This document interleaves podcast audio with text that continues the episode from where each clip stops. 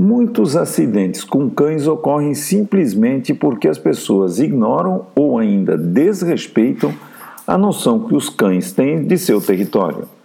Todos os cães têm instinto territorial, independente da raça. Uns manifestam um instinto mais ou outros menos. O sinal de alerta que a grande maioria dos cães dão ao constatarem a aproximação de estranhos nada mais é do que a manifestação do seu instinto territorial, que é observado até nos cães de companhia, que vivem em apartamento. Por sua natureza, o cão e principalmente os cães de guarda possuem um instinto territorial bem mais desenvolvido, e é por isso que são utilizados nos serviços de guarda e proteção. Em princípio, eles não admitem invasão e ou a permanência de estranhos em seu território. O estranho pode tanto ser uma pessoa, outros cães ou outras espécies de animais. Conhecer e respeitar esse conceito é fundamental para se evitar acidentes graves.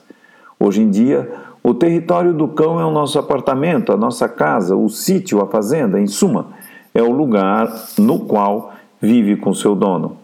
Nesses espaços, o homem, como um ser racional e inteligente, precisa entender: aquele espaço será sempre guardado e protegido pelos cães que lá habitam.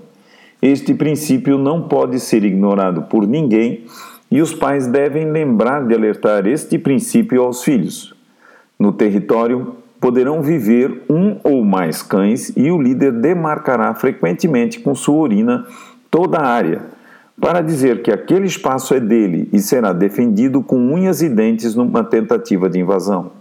Em princípio, os cães demonstram agressividade somente no território principal, e um cão de guarda normal e equilibrado não sai atacando sem motivo real e sem seguir as etapas de um ritual canino de advertência, que são: ao constatar aproximação ou invasão, o cão inicialmente dará um latido de alerta.